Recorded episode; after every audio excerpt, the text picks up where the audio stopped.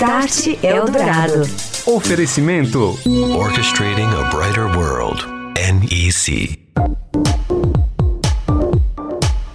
Olá, muito boa noite para você ligado, ligada aqui na Eldorado FM. Está entrando no ar o Start Eldorado, abrindo espaço para falarmos de tecnologia, transformação digital e seus impactos nas nossas vidas e também na sociedade. Eu sou o Daniel Gonzalez, hoje é quarta-feira, 29 de janeiro de 2020 e este é o Start de número 100, comemorando então 100 semanas no ar seguidas aqui na Rádio dos Melhores Ouvintes. E o nosso destaque desta noite é o tema da privacidade e proteção de informações. Ontem, terça-feira, 28 de janeiro, foi celebrado o Dia Internacional da Proteção de Dados Pessoais. Esta data foi criada 12 anos atrás na União Europeia para conscientizar os usuários da internet, de serviços em geral online, sobre a importância da proteção dos dados pessoais, das informações sensíveis e estimular as empresas a serem mais responsáveis sobre este tema. As empresas que detêm essas informações as fazem circular ou as guardam. Start Eldorado. E no Start Eldorado desta noite falamos agora sobre o Dia Internacional da Proteção de Dados, data que foi celebrada ontem, 28 de janeiro. O destaque, então, é o tema da privacidade e proteção de informações. Eu estou recebendo no estúdio da Eldorado FM Renato Opsi Blum, ele que é advogado, coordenador da pós em Direito Digital e Proteção de Dados da FAP. Boa noite, doutor, tudo bem? Boa noite, boa noite a todos. Seja bem-vindo, obrigado. Rebeca Garcia também está com a gente, a Rebeca que é gerente de políticas públicas do Facebook. Tudo bem, Rebeca? Boa noite. Boa noite, Daniel. Boa noite a todos. Bem-vinda. Rogério Reis, vice-presidente de cibersegurança da NEC, também com a gente aqui nesta noite. Tudo bem, Rogério? Boa noite. Tudo bem, boa noite a todos. Doutor Renato, a sociedade, como eu disse, se encontra cada vez mais conectada, direcionada a essa dinâmica de personalização, alta tecnologia. Parece muito atrativo, mas dados pessoais estão circulando numa velocidade numa quantidade astronômicas. Quais são os desafios aí para conscientizar tanto as pessoas detentoras desses dados, as empresas, da importância da proteção e da privacidade e quebrar essa barreira que muitas vezes existe das pessoas que não se importam tanto com seus dados pessoais. Já jogando pimenta, será que nós temos ou teremos proteção? Continuaremos a ter privacidade? Insegurança ou segurança da informação? Por que eu coloco isso já para discussão e para polemizar? Porque hoje nós temos um grande, aliás, dois grandes adversários. O tempo é um deles e o segundo adversário é essa evolução tecnológica exageradamente rápida. E na prática, qual a consequência disso? A sociedade acaba não tendo tempo para se acostumar, para perceber, para entender, compreender tudo o que está acontecendo. O exemplozinho, quando a gente fala em proteção de dados ou tentativa de proteção, é o consentimento, que aliás vai ter um reforço muito grande a partir do dia 16 de agosto desse ano, quando entra em vigor a nossa Lei Geral de Proteção de Dados. Mas o exemplo que eu quero dar é o seguinte: hoje nós temos o hábito de baixar programas, aplicativos, clicar e não aceitar. Mas como clicar e não aceitar? É, nós não aceitamos. Nós não manifestamos o nosso consentimento. Hoje nós só clicamos. Porque não conseguimos ler os termos de uso, não conseguimos entender o que é que está acontecendo nesse novo mundo que usa, depende e cada vez mais vai estar interagindo com dados pessoais. Rebeca, uma rede social do tamanho do Facebook, creio eu a mais usada do mundo, uma das mais usadas do mundo, dispensa apresentações também. Creio que serem, muitos desafios para assegurar a privacidade do usuário por um lado, a proteção dos dados que estão sob guarda do Facebook por outro, né? Tanto a nível do usuário quanto no alto nível de dados presentes em servidores, etc, etc. Vamos começar falando da relação da rede social com o usuário. Nessa terça-feira, ontem o Facebook é, falou e mostrou no feed uma ferramenta para que as pessoas se conscientizem mais a respeito dessa questão. O que, que o Facebook está exatamente colocando em relação a isso? Exato, Daniel. É, o Facebook leva muito a sério a privacidade e a segurança das informações das pessoas e a forma como, é, como a gente leva isso a sério é dando às pessoas mais controle e mais transparência sobre as suas informações.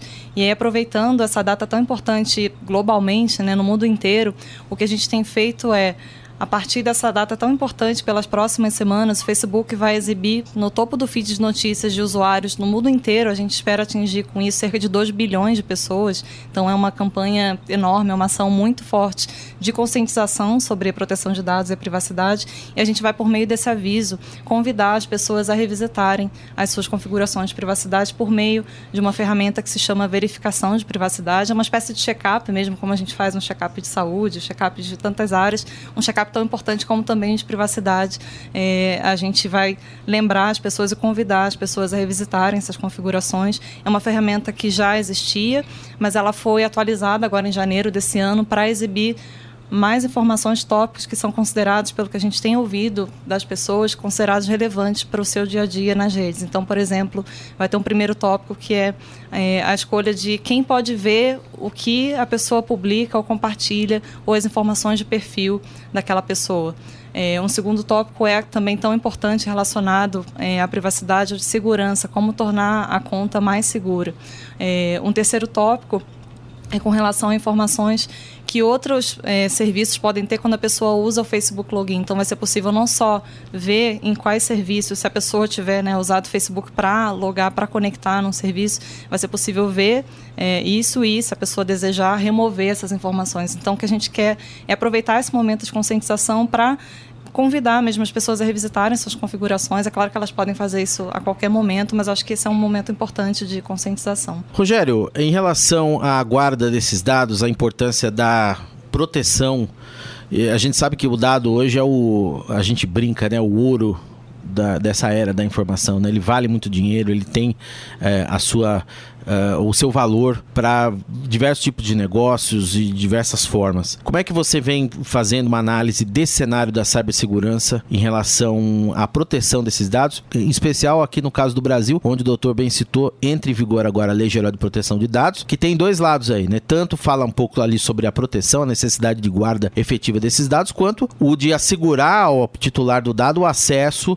a saber eh, quais dados estão armazenados e de que maneira eles vêm sendo usados. E temos pouco tempo, inclusive, para a LGPD começar a valer, né? Quase, praticamente aí, cinco meses, nem isso. Como é que você vem percebendo esse cenário aqui no Brasil, Rogério? Você tem razão. A, a, a informação hoje é, é, é, o que tem de mais, é o bem mais valioso uh, na, na sociedade da informação, na era da informação. Mas, uh, como o Renato falou e a Rebeca falaram, uh, são, tudo é muito novo e quando a gente fala é, de um ambiente novo, a gente fala da necessidade de conscientização.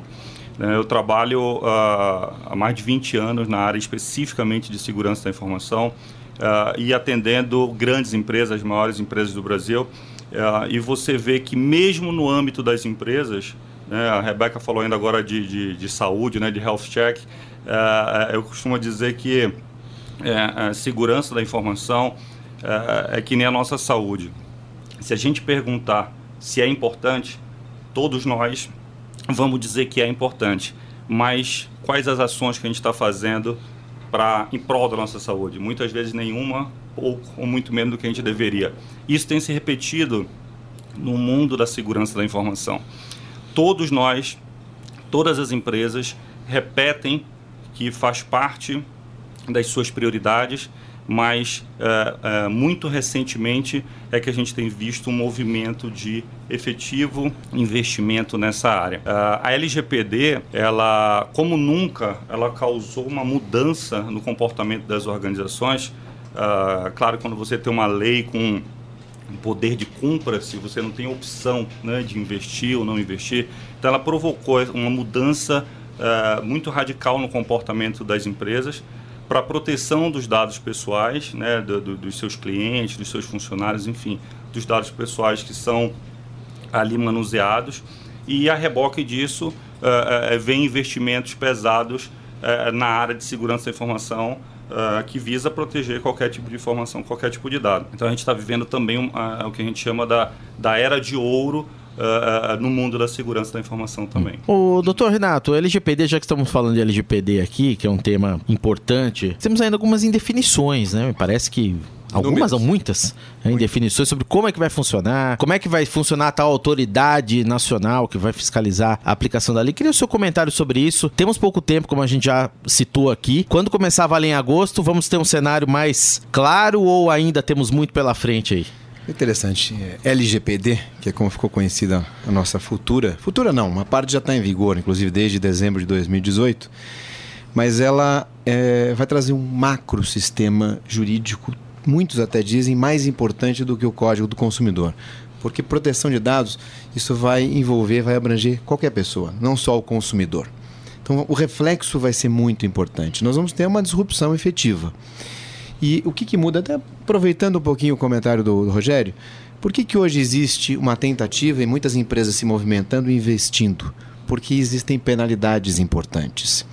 E porque, inclusive, aqui no Brasil nós vamos ter um cenário curioso, em que nós teremos a futura autoridade, que ainda não está constituída, serão cinco diretores, podendo punir, podendo interpretar, e de fato interpretará bastante. A cada dia nós teremos, entre aspas, novas leizinhas pequenas mas lateralmente nós poderemos ter, e eu acho que isso vai acontecer, a continuidade da fiscalização, ajuizamento de ações, por exemplo, por parte do Ministério Público, os PROCONs, uh, agências setoriais, órgãos uh, específicos, por exemplo, Banco Central, vai poder trabalhar em cima do seu, do seu sistema micro, sistema de proteção de dados que já existe.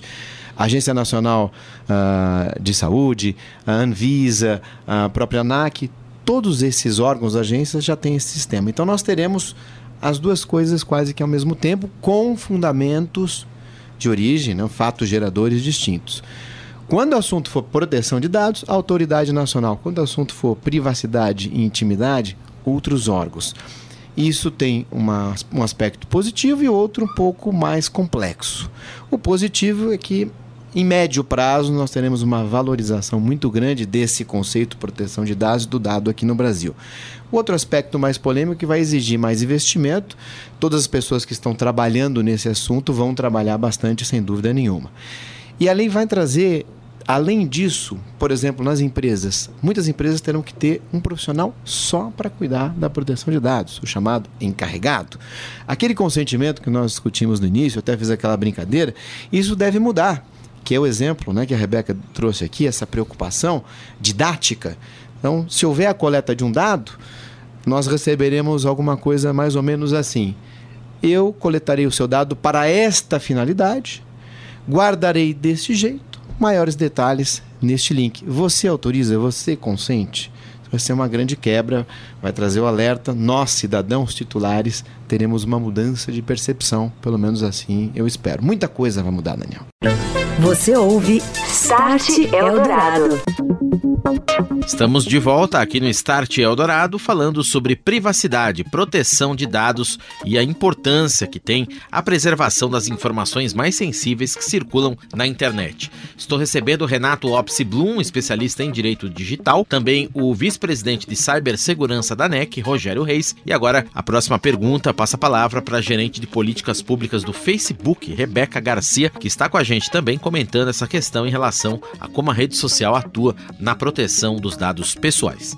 No Facebook, como é que vem sendo essa discussão, Roberta, de é, guarda desses dados e proteção desses dados também e dá ao usuário da rede social, todo mundo praticamente, a opção de saber quais dados vocês têm da gente, né? Você estou dizendo a tua pessoa como representante do Facebook e solicitar a exclusão desses dados da minha maneira. Claro. É um desafio imenso, não? É um, é um desafio imenso, mas como eu falei, o Facebook leva muito a sério a segurança e a privacidade é, e a proteção dos dados das pessoas. Então, por um lado, a gente vê como um passo positivo, um passo importante a aprovação da LGPD. É, o Facebook já tem um grupo de trabalho dedicado a analisar profundamente a lei, as suas implicações, as eventuais mudanças necessárias. Mas, ao mesmo tempo, é, o Facebook já adota uma série de práticas, várias das obrigações que estão ali previstas na lei para os entes, tanto público quanto privados, que fazem operações de tratamento de dados, muitas dessas obrigações já fazem parte do dia a dia do Facebook globalmente. Então, o que a gente tem feito é principalmente reforçar e lembrar, como o Dr. Renato aqui comentou, que os titulares são as pessoas no controle dos seus dados. Então, a gente tem trabalhado para dar mais ferramentas dar mais controles, não só das ferramentas, mas, como comentei, né, da, desse aviso, de lembrar as pessoas e tornar mais acessível e mais fácil o exercício dessas ferramentas. Então, por exemplo, o exercício do direito de acesso aos dados, é, a ferramenta para para os usuários, para as pessoas baixarem suas informações, para fazerem a portabilidade dos seus dados.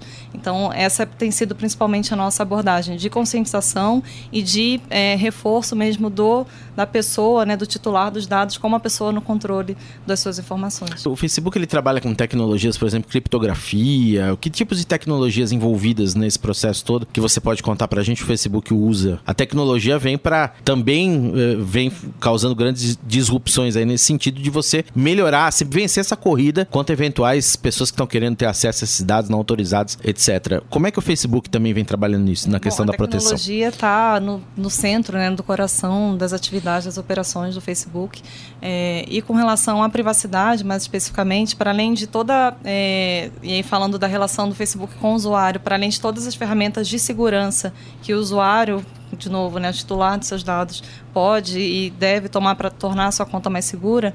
É, o Facebook tem já, é, desde o ano passado, o CEO Mark Zuckerberg anunciou a visão de longo prazo é, da plataforma, né, da família de aplicativos, e é uma visão focada em privacidade. Então, a tecnologia vai ser central nisso. É, e nessa visão de longo prazo, né, o futuro é, do Facebook vai ser um futuro de privacidade, um futuro em que, é, ao mesmo tempo, tem um ambiente da sala de estar né, mais privada, que seriam as mensagens. Esse vai ser um ambiente baseado em criptografia de ponta a ponta e ao mesmo tempo um ambiente mais aberto que é o da praça pública que é um ambiente também muito importante, um ambiente pelo qual as pessoas mantêm contato com páginas, com, com seus interesses. É, então, essa é a nossa visão, digamos assim, de longo prazo para a plataforma. E, de novo, só demonstrando quanto que a privacidade é central para essa visão, é central para as nossas práticas. Rogério, tem tecnologia hoje para tudo? Para você, por exemplo, prevenir invasões, para você estar tá à frente de vencer essa corrida aí, que creio não vai ter fim, de pessoas tentando ter acesso a esses dados e empresas tentando resguardá-los da melhor maneira possível? Daniel, é, dados pessoais é, é apenas, são apenas é, um tipo de dado. Né? Uhum. A, a, na área de segurança cibernética, né, a gente vem desenvolvendo ao longo dos últimos 20 anos aí, uh, soluções de, de, de, toda a natureza. Então, uh, muitas dessas soluções vão ser implementadas, se já não foram, quando a Rebeca fala que o Facebook já usa muitas dessas tecnologias, porque ele já tem a demanda de proteção uh, não só dos dados dos seus usuários, mas uh, dos seus dados, segredos de negócios, de sistemas e etc. Né? É, e, e, hoje sim a resposta é, é positiva. A gente tem é, tecnologia para proteger tudo. Uh, se você quiser detectar em tempo real um vazamento de um tipo de informação, como por exemplo um CPF de uma pessoa, né, ou o nome de uma pessoa, você tem condições de detectar em tempo real aquele vazamento, de reagir àquele vazamento. Uhum. Tem tecnologia para anonimizar dados em banco de dados, tem tecnologia extremamente bem desenvolvida de criptografia para não permitir que aqueles dados ali uma vez vazados sejam facilmente lidos. Tem tecnologias para prevenção e detecção de intrusão, monitoração em tempo real, uh, tecnologia para combate a códigos maliciosos que hoje uh, praticamente em 100% das invasões se usa códigos maliciosos, os conhecidos vírus, malwares, etc., para é, entrar em sistemas de forma uh, indevida, soluções de anti-phishing, que são uh, soluções para combater aqueles e-mails que você recebe solicitando que você clique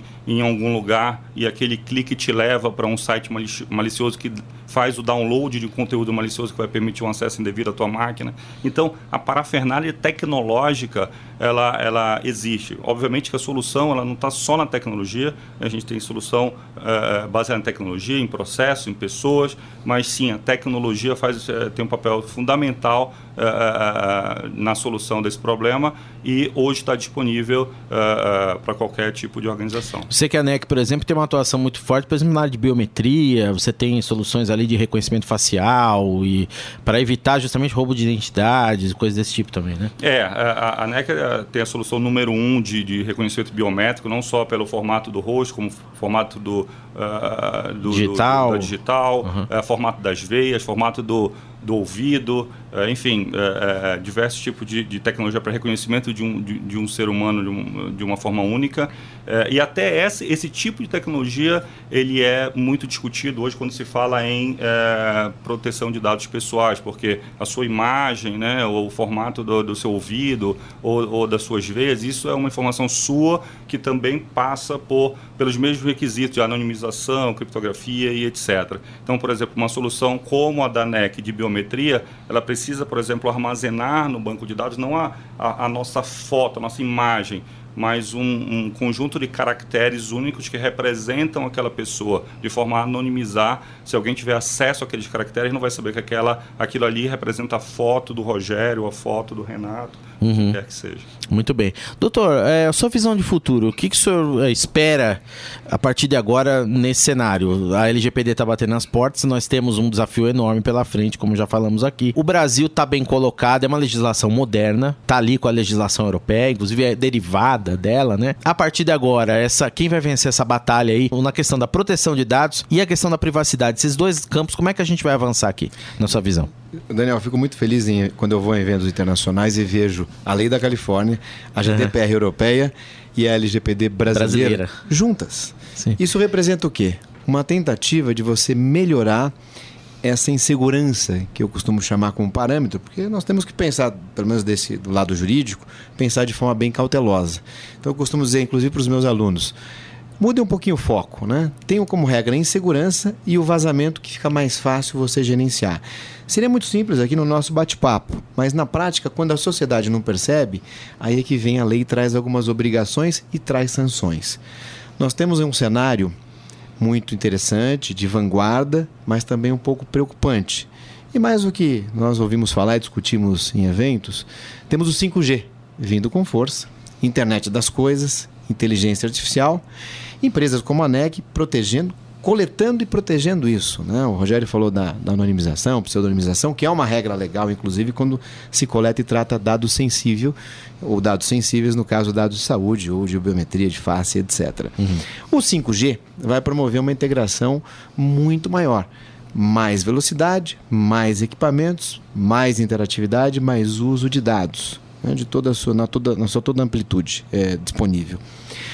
Uh, teremos uh, isso a internet das coisas, conectando tudo, e a questão da inteligência artificial. Já se fala em como regular a inteligência artificial, não só na questão da proteção do dado, na coleta automatizada, mas com regras também éticas que sejam efetivas. Né? A gente lembra aqui das leis da robótica do Asimov.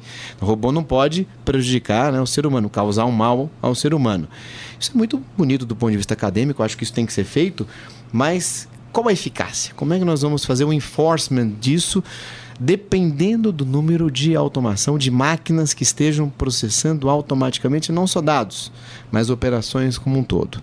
Então eu vejo como uma das talvez soluções de um lado a parte legislativa. Nós não conseguiremos, isso acho positivo, nos afastar dessa regulação propositiva, não da uhum. autorregulação. Inclusive, Facebook tem apoiado isso também, o Google também, as principais empresas têm sugerido e se antecipado, que eu acho que é uma posição fantástica.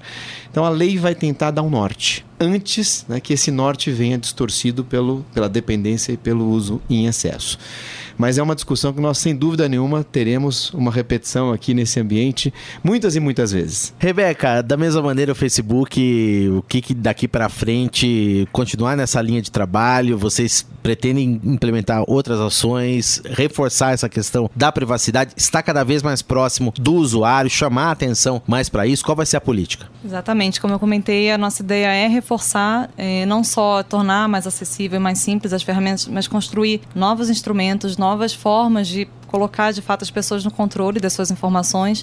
Para além disso, de caminhar no sentido de tornar a plataforma mais focada em privacidade. Privacidade está no centro das nossas atividades, tá, vem até antes do lucro. Então, é, para a gente é importante, é crucial para o negócio que as informações das pessoas estejam protegidas, estejam seguras. Então, a gente vai, a gente sabe também que é um trabalho contínuo, né? A lei uhum. entra em vigor, mas é, independentemente disso, a gente já vem caminhando, talvez caminhe sempre, né? Isso é positivo também, porque a gente está num mundo e num contexto que é dinâmico, como a privacidade também é um pouco contextual, né? Algumas pessoas podem escolher ter uma, um perfil, por exemplo, um pouco mais público, um pouco mais aberto, outras um pouco mais privado, um pouco mais relacionado com a atividade que elas fazem. Então, a nossa ideia é sempre de caminhar nesse sentido de aproximar mais da pessoa, né? De, de lembrá-la que ela é titular e que ela está no controle dos seus dados, de facilitar o exercício dessas ferramentas que no fato é o que tornam efetivos os direitos que a lei a, a, lei brasileira, mas como o GDPR, a lei californiana também prevê. Então é muito nesse caminho. E Rogério, para a gente concluir, o doutor levantou um excelente ponto de chegada do 5G, internet das coisas. Vai ter até dispositivos conectados aí aos milhões. Há que se ter uma camada de, de proteção ali para assegurar que eles evitem ser portas de invasões, por exemplo, etc. Né? O que, que você prevê aí à luz dessa colocação, chegada do 5G? O mundo depois do 5 5G, sem dúvida nenhuma, vai ser muito mais vulnerável. Uh, a partir do momento que você permite uh, uma conectividade extrema, né, uh, como a gente verá no mundo 5G, você permite conectividade de dispositivos eh, de toda a natureza, de, com, com, todo tipo de poder de processamento, dispositivos que não têm poder de processamento para fazer uma segurança adequada, eventualmente, como, por exemplo, utilizar um protocolo de criptografia forte então ele não tem, eventualmente, poder de processamento e de memória para fazer a sua própria segurança. É, então, na medida que você tem equipamentos desse tipo interagindo com, com, com, com, essa rede toda, você tem um ambiente mais vulnerável.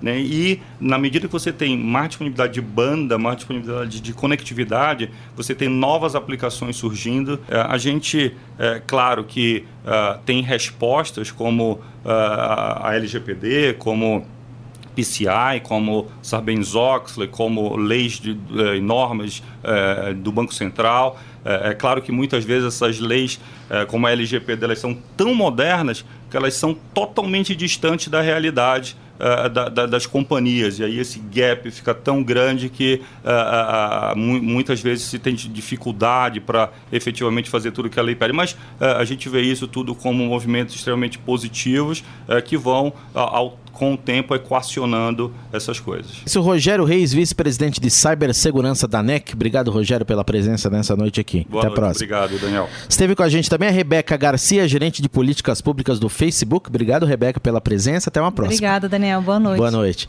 E também esteve conosco o Renato Opsi Blum, ele que é especialista em Direito Digital, coordenador da pós-graduação em Direito Digital e Proteção de Dados da FAP. Boa noite, doutor. Obrigado pela presença. Até Boa a próxima. noite, eu que agradeço. Obrigado. Você ouve Start Eldorado.